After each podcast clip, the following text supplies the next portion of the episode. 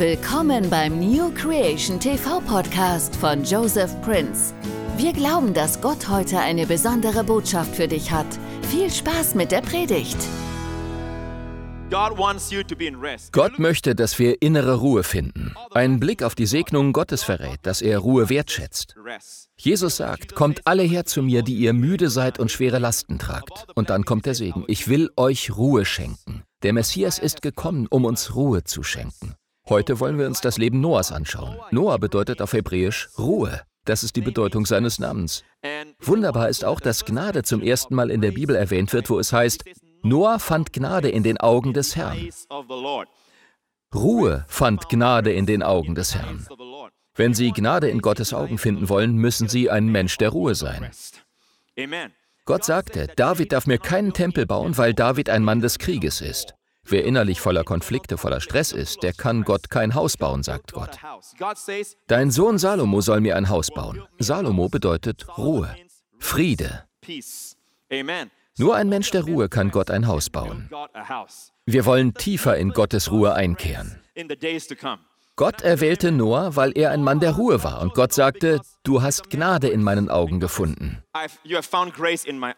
Damals gab es noch sogenannte Gottessöhne auf der Erde. Damit sind nicht du und ich gemeint, nicht Christen, sondern Missgeburten, die Nephilim, die aus einer Vereinigung zwischen gefallenen Engeln und menschlichen Frauen entstanden.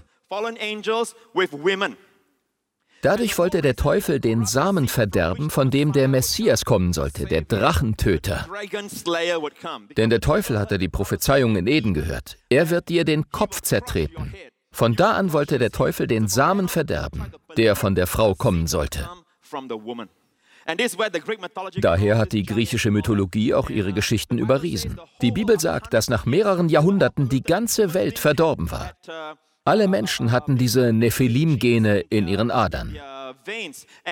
Nur noch Noah und seine Familie waren rein menschlich. Also beschloss Gott, die Menschheit zu retten. Er rettete sie in einem Schiff, der Arche. Heute wollen wir über Noahs Arche sprechen und darüber, dass die Arche ein Bild für unseren Herrn Jesus Christus ist, den Messias. 1. Mose 6. Und Gott sah die Erde an, und siehe, sie war verderbt, denn alles Fleisch hatte seinen Weg verderbt auf der Erde. Wohlgemerkt nicht alle Menschen, sondern alles Fleisch. Die Riesen, die Nephilim, waren auf der Erde. Da sprach Gott zu Noah, das Ende alles Fleisches ist bei mir beschlossen, denn die Erde ist durch sie mit Frevel erfüllt, und siehe, ich will sie samt der Erde vertilgen. Mach dir eine Arche aus Tannenholz, in Räume sollst du die Arche teilen. Sagen Sie Räume. Ich habe das Wort Räume deshalb hervorgehoben, weil das hebräische Wort eigentlich nicht Räume bedeutet, sondern Nester. Das steht da wörtlich im Hebräischen, Nester. Warum spricht Gott hier von Nestern? Weil man ein Zimmer im Hilton Hotel buchen kann, ohne eine persönliche Beziehung zum Eigentümer oder Manager zu haben. Aber in einem Nest erlebt man Liebe und Fürsorge. Ein Nest ist ein Ort der Geborgenheit und Versorgung. Dort erfährt man Schutz und Liebe. Kleine Vögel im Nest müssen nur den Schnabel aufmachen. Und sie werden gefüttert. Diese hebräische Wortwahl ist so schön. Sie wärmt das Herz. Es ist nicht bloß ein Raum, es ist ein Nest.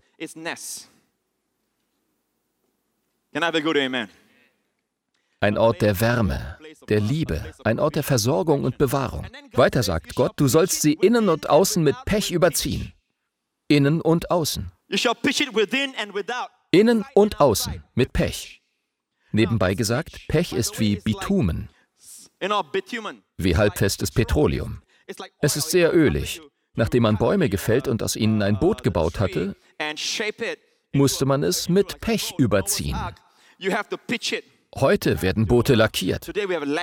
Damals wurde Pech verwendet, außen und innen. Dadurch wurde das Boot wasserdicht. Ich habe noch vergessen zu erwähnen. Bevor man ein Boot bauen kann, muss man erst einen Baum fällen. Bevor Jesus uns retten konnte, musste sein Leben abgeschnitten werden. Mehr noch, der Baum muss in eine bestimmte Form gebracht werden. Er muss mit Hammer und Nägeln bearbeitet werden, um daraus eine Arche zu hämmern, die Sicherheit bietet. Solange ein Baum noch lebt, kann er niemanden retten. Er muss gefällt und in eine bestimmte Form gehämmert werden, mit Nägeln. Erst dadurch wird er zu einer Arche, die Noah und seiner Familie Sicherheit und Zuflucht gewähren kann. Jesus wurde für uns gehämmert, um heute unser Retter sein zu können. Vor 2000 Jahren gab er sein Leben und wurde mit Nägeln gehämmert. Er wurde zurechtgeschlagen, damit er das Lamm sein konnte, das unsere Sünden wegträgt. Halleluja! Es gab einen Hammer, es gab die Nägel. Nicht nur das. Jetzt sagt Gott, überziehe die Arche innen und außen mit Pech. Innen und außen.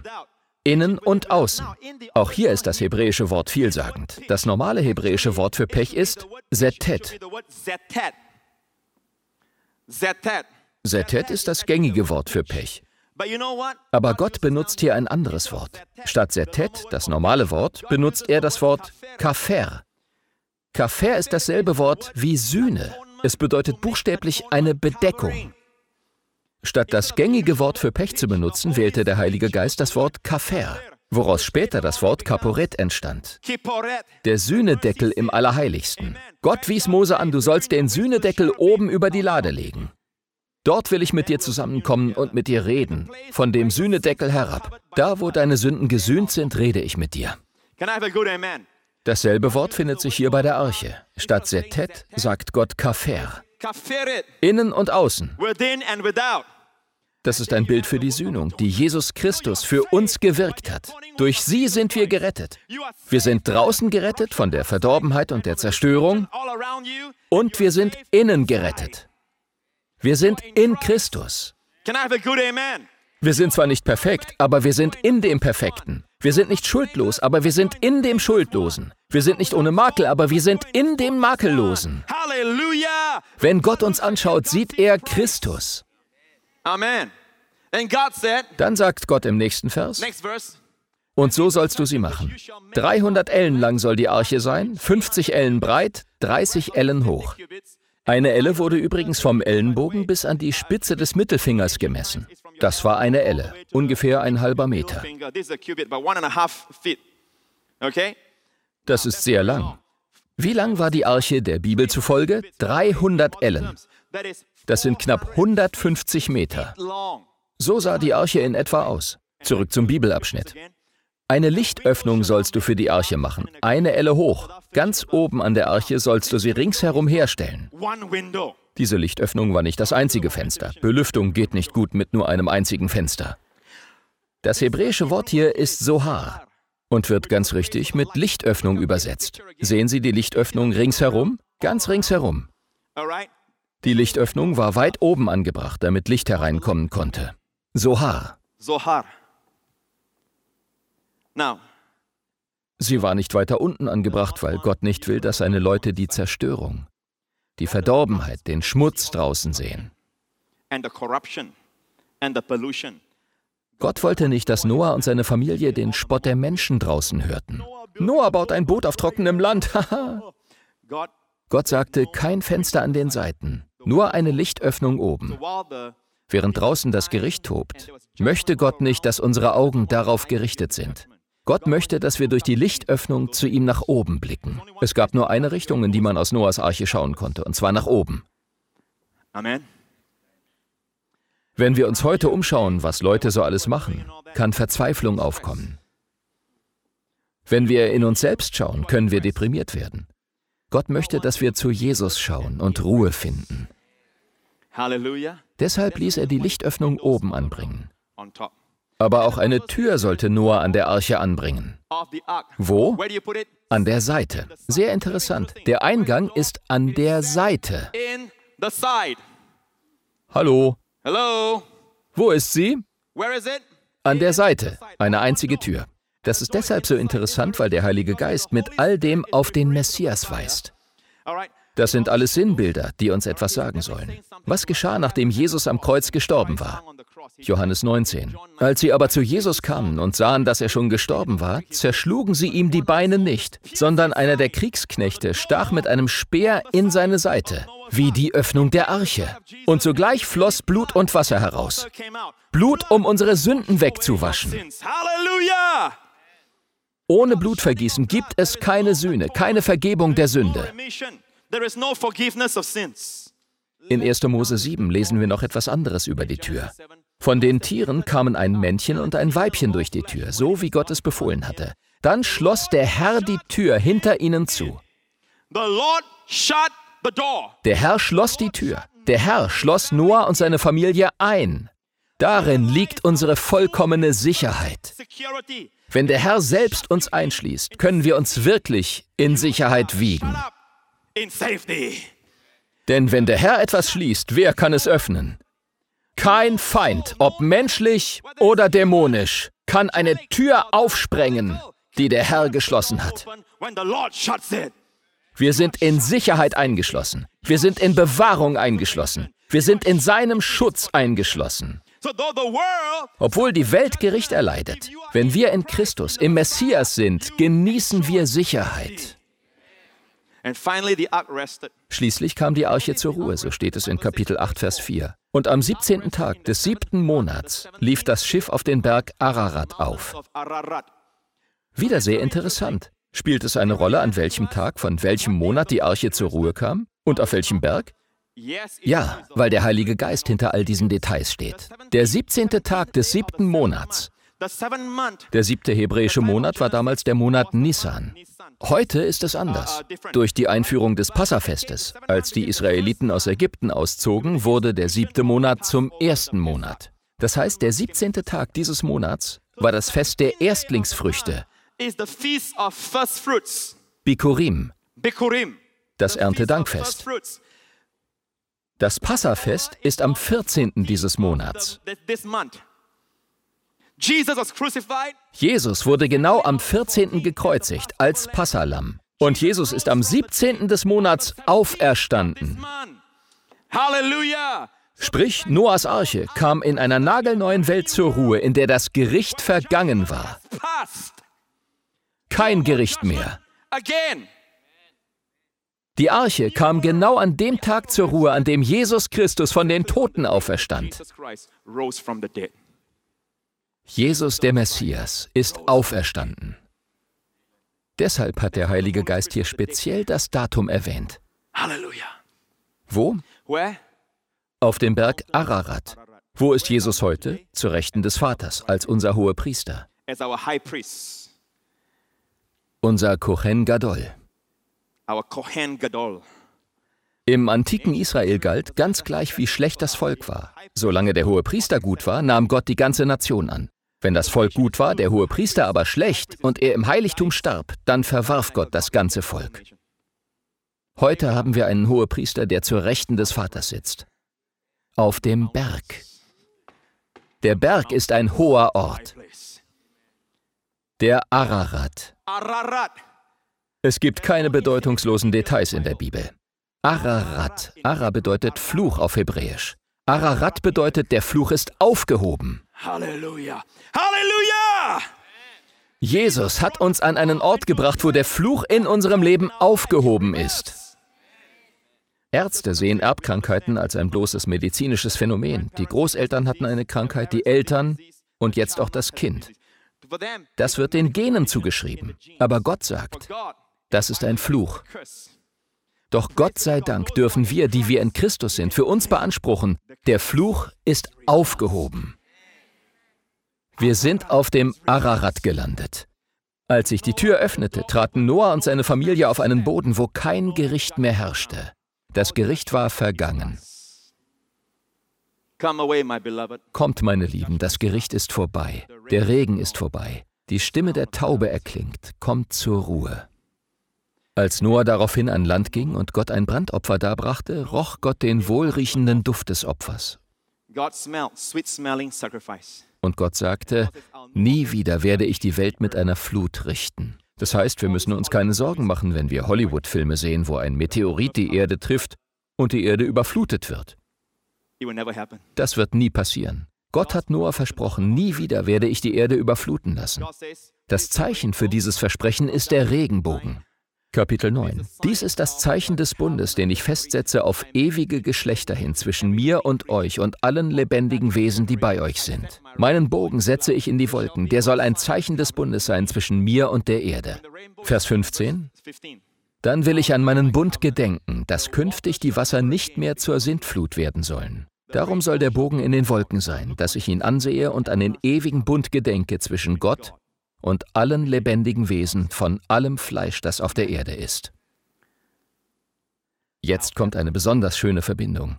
In Jesaja 53 lesen wir über das Leiden des Messias. Wegen unserer Vergehen wurde er durchbohrt, wegen unserer Übertretungen zerschlagen. Er wurde gestraft, damit wir Frieden haben. Durch seine Wunden wurden wir geheilt. Das steht in Jesaja 53. Aber wissen Sie, was im nächsten Kapitel steht? Weil der Messias für uns gelitten hat, steht in Jesaja 54. Und das soll mir sein wie die Wasser Noahs.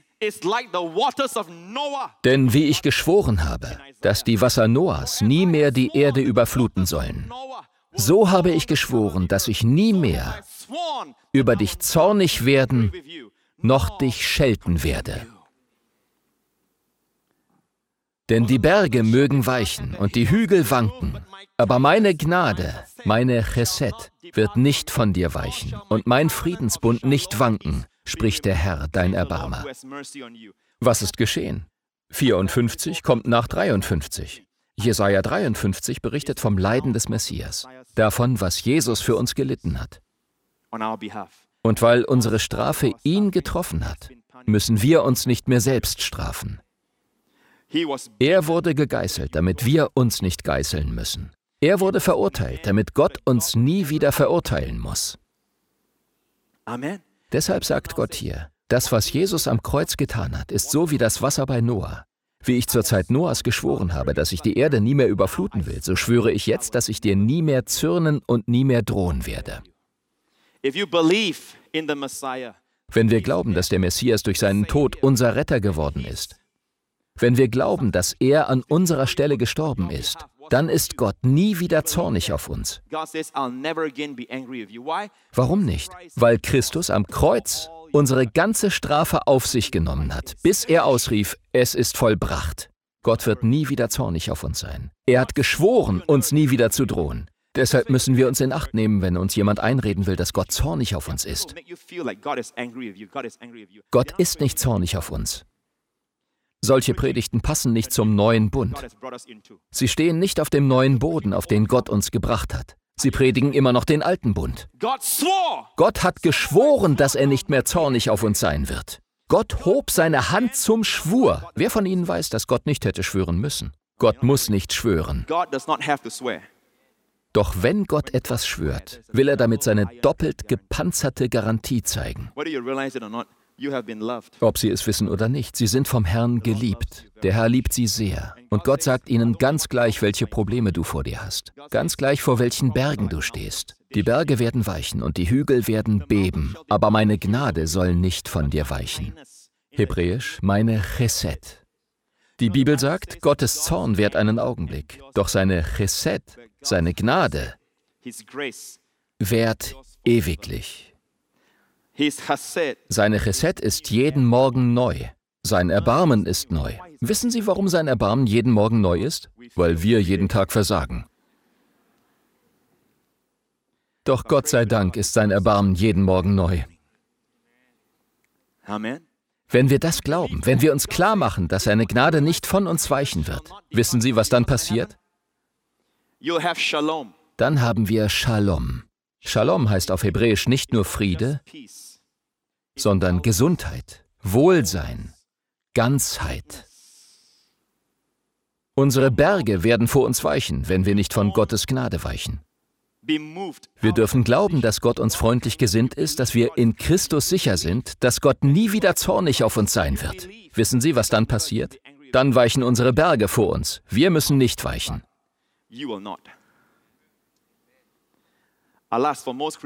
Leider weichen die meisten Christen von der Gnade und Freundlichkeit Gottes. Sie glauben nicht an Gottes Freundlichkeit, also bleiben ihre Berge. Gott sagt, ihr müsst glauben, dass meine Freundlichkeit nie von euch weicht. Dann werden eure Berge weichen. Amen. Preist Gott.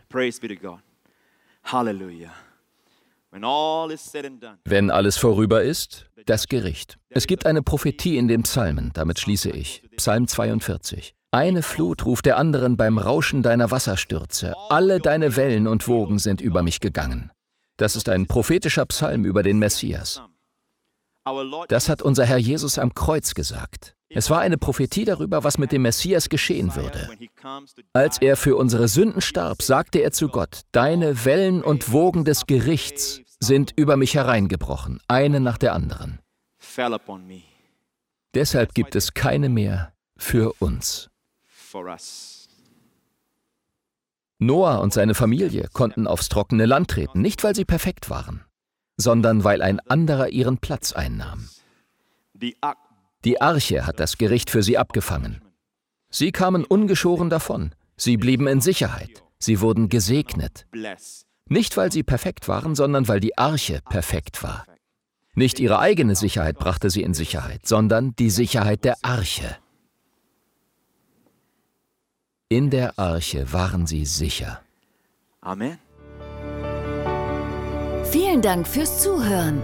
Wir hoffen, dass diese Predigt dich gesegnet hat. Weitere Inhalte von Joseph Prince findest du auf unserer Website neocreationtv.org/de. Wir wünschen dir Gottes Segen und Gunst und beten, dass du seine Liebe erfährst.